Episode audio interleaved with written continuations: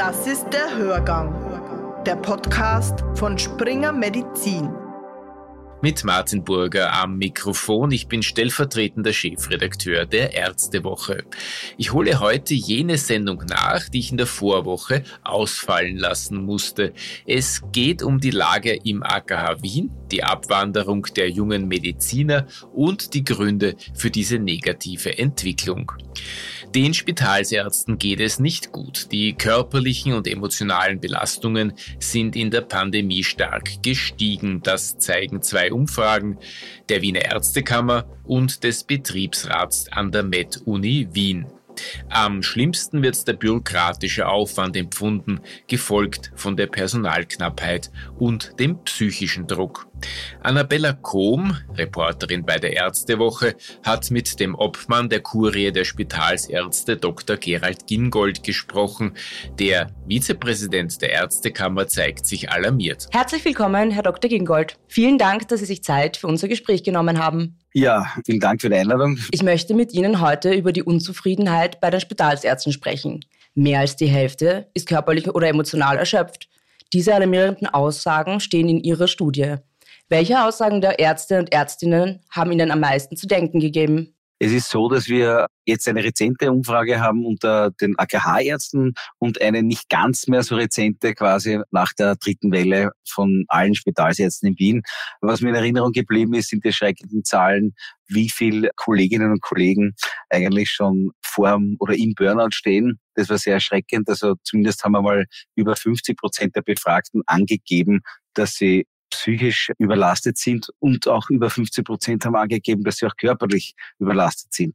Also hier sieht man, dass die primären Arbeitsbedingungen, die schon vor der Pandemie einfach nicht so besonders gut waren in den Wiener Spitälern, also Stichwort ist jetzt Personalknappheit, Arbeitsverdichtung und dergleichen, dass das natürlich jetzt in der Pandemie noch einmal eher fest zugeschlagen hat und die Kollegenschaft äh, massiv getroffen hat. Wenn man mit Ärzten spricht, wird vor allem der hohe bürokratische Aufwand als sehr belastend empfunden.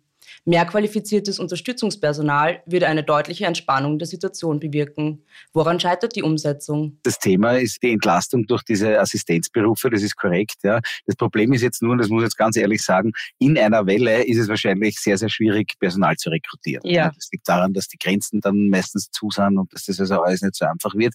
Wir sind in der vierten Welle angekommen. Wir haben mittlerweile eine sehr dramatische Situation in den Wiener Spitälern. Es fühlen sich die Intensivstationen vorwiegend mit jungen Menschen und fast ausschließlich mit ungeimpften Menschen.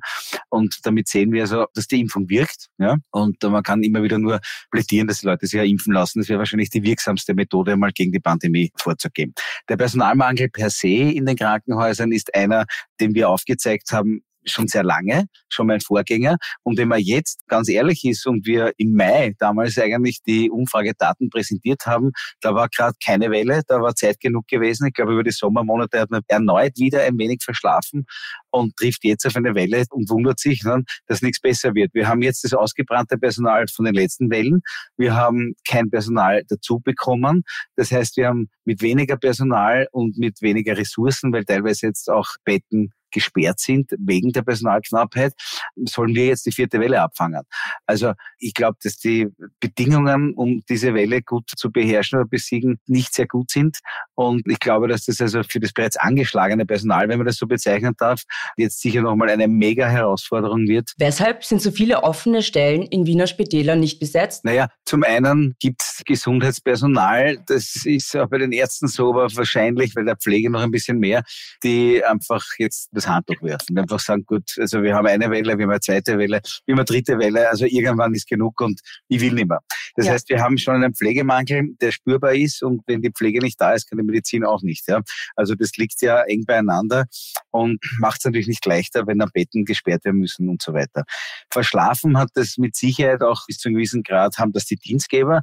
Man muss halt auch eine wirkliche Bewerbungsoffensive starten. Wenn ich Personal brauche, dann muss ich dementsprechende Ausschreibungen machen Und die muss man auch, weiß nicht, gut gestalten, denke ich, damit gerne Leute hierher kommen und hier arbeiten. Wien ist eine Weltstadt, ist eine, ich glaube, die schönste deutschsprachige Stadt. Also ich muss doch Leute nach Wien bringen können, die hier tätig sein wollen. Das muss ich halt dementsprechend anpreisen. Und ich glaube, das passiert einfach nicht. Ja. Die Ausschreibungen sind sehr bescheiden und dann ist es kein Wunder, dass sich keiner meldet. Bei manchen Trägern äh, laufen die Ausschreibungen so, dass einmal ausgeschrieben wird und vielleicht noch ein zweites Mal und wenn es daraufhin keine Bewerbung gibt, dann wird einfach nicht mehr ausgeschrieben.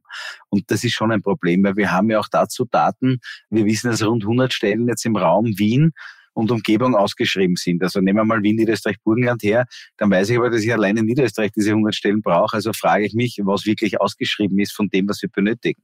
Also es ist mit Sicherheit zu wenig ausgeschrieben. Es wird mit Sicherheit zu wenig forciert, diese Ausschreibungen, in dem Sinn, dass wir Kolleginnen und Kollegen heranschaffen, die bei uns arbeiten.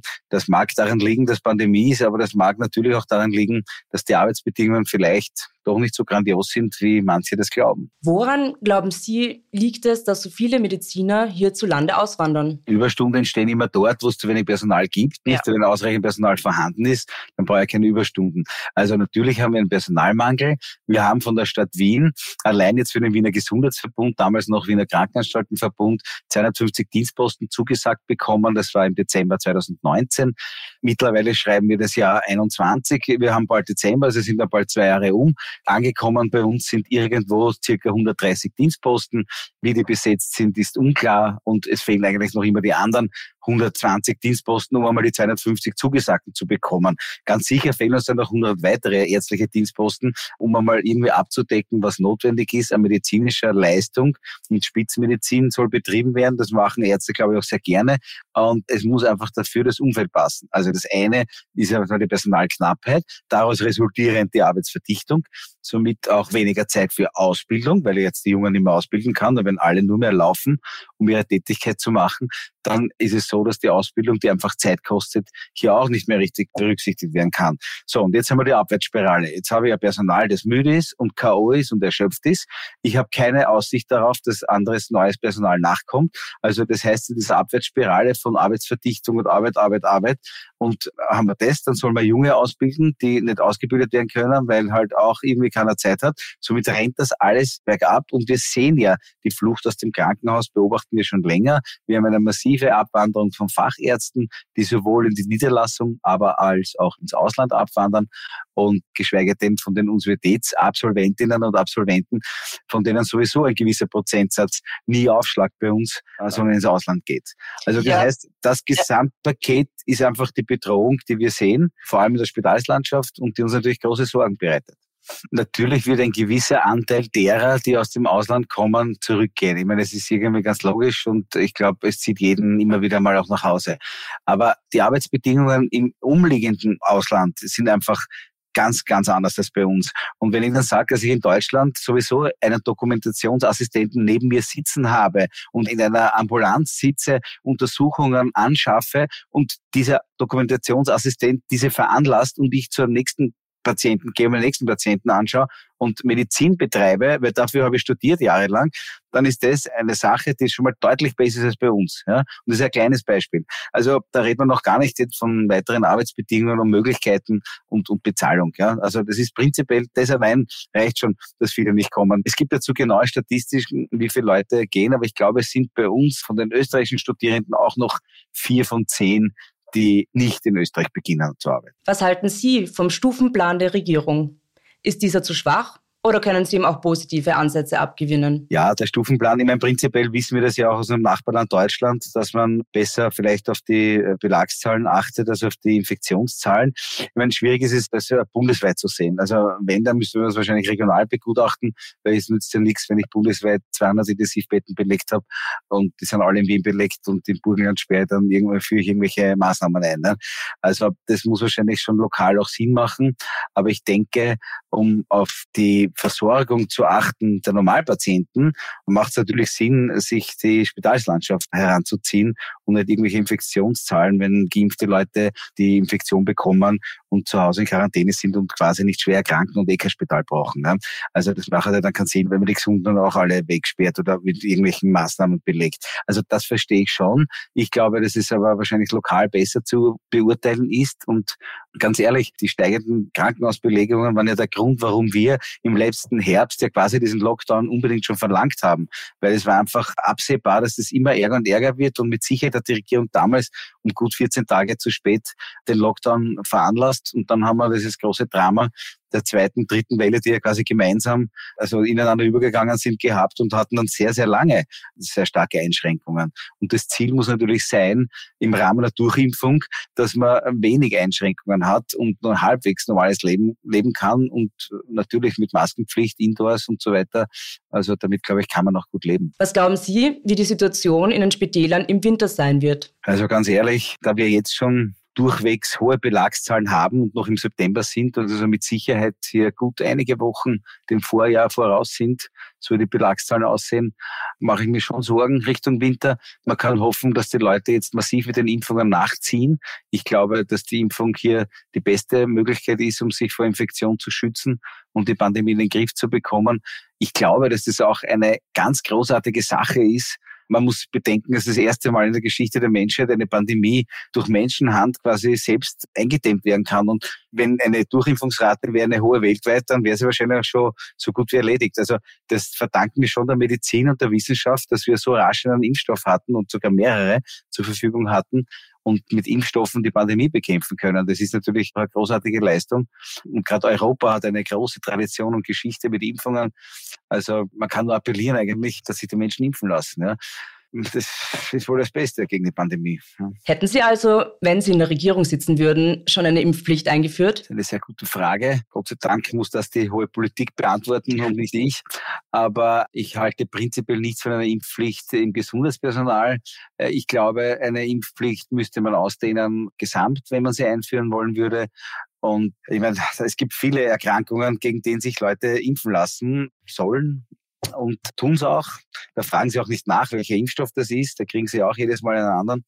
Ich weiß nicht, warum das im Rahmen dieser Pandemie so weit gekommen ist, dass Menschen über Impfstoffe beurteilen, ohne dazu eine Ausbildung zu haben. Also da ist viel, viel äh, Stranges passiert, glaube ich. Wie sehen Sie die Entwicklungen an den Schulen?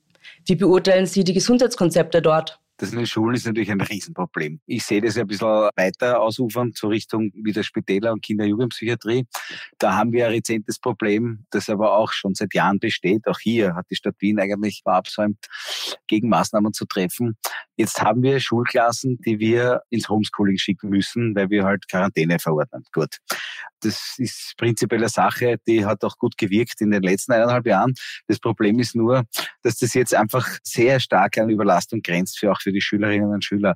Und wenn ich mir die Situation in unseren Kinder- und Jugendpsychiatrien anschaue, dann mache ich mir schon große Sorgen, weil das Homeschooling ja wieder führt zur Isolation, zu Problemen. Und die werden auch aufschlagen auf den Kinder- und Jugendpsychiatrischen Organisationen und aber auch Akutambulanzen in den Krankenhäusern. Also das heißt, dort haben wir wieder ein massives Problem. Und was dazu kommt, ist, dass wenn ich Kinder in Quarantäne schicke, ja, wenn die klein sind, dann muss wer zu Hause sein. Das heißt, wenn ich jetzt Eltern habe, die wieder zum Beispiel Ärzte sind, Pflegepersonal ist, die müssen dann auch zu Hause sitzen bei ihren Kindern. Also somit haben wir hier wieder das Risiko, dass wir auch durch Quarantänemaßnahmen Personalressourcenknappheiten in den Krankenhäusern schaffen. Also das ist eine Situation, die auch höchst bedenklich ist, aber jetzt wissen wir ja, dass mehr Kinder auch schon impfen können. Also auch dort wahrscheinlich ist der Ansatz der Impfung der, der uns dafür bewahrt, hier weitere Quarantänemaßnahmen treffen zu müssen. Trotz des großen Renommees, welches das AKH in aller Welt genießt, im größten Spital des Landes liegt manches im Argen. Der Vizepräsident der Ärztekammer Gerald Gingold hat Verbesserungsvorschläge für die Arbeitsbedingungen gemacht. Unter anderem fordert er die Einführung von Dokumentationsassistenten, die den Arzt in der Ambulanz entlasten sollen. Und das war der Hörgang für diese Woche. Ich freue mich, wenn Sie demnächst wieder einschalten.